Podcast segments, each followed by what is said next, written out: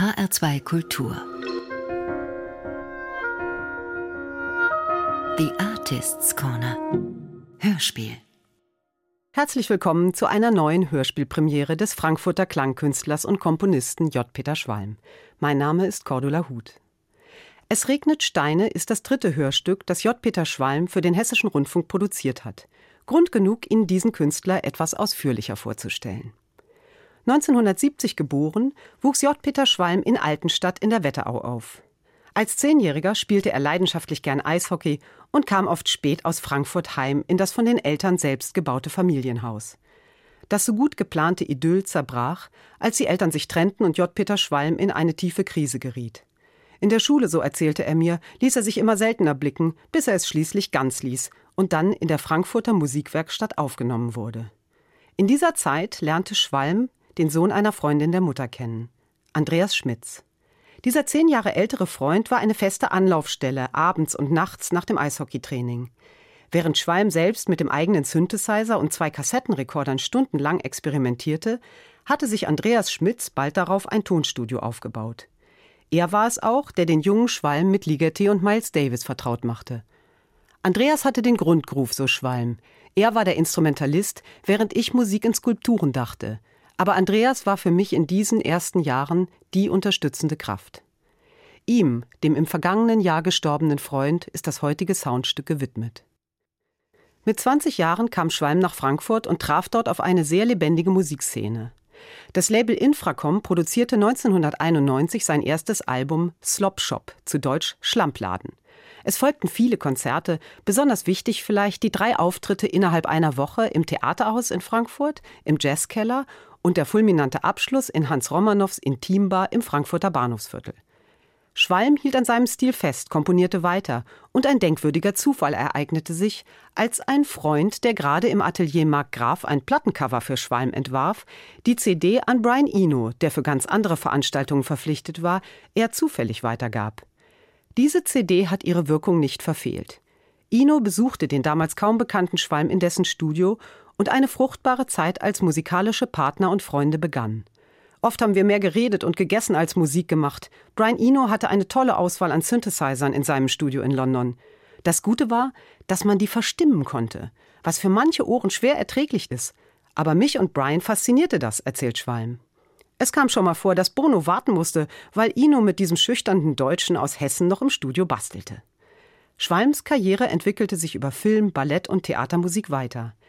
Gern erinnert er sich an eine Klanginstallation auf Lanzarote 2001, zu der über 1400 Gäste pilgerten, um den Sound aus 16 Lautsprechern in einem Vulkankrater zu hören.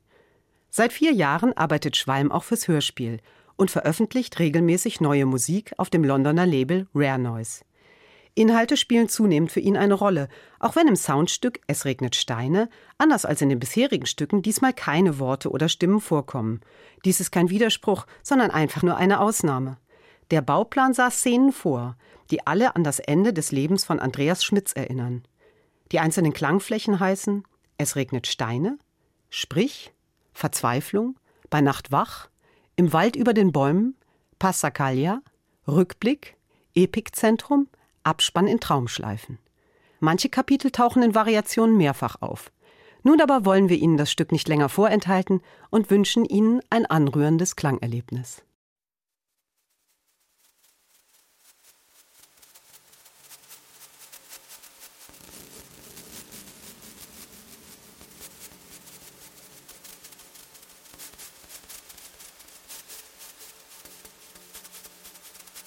Es regnet Steine. Hörstück Klanglicher Traumschleifen von J. Peter Schwalm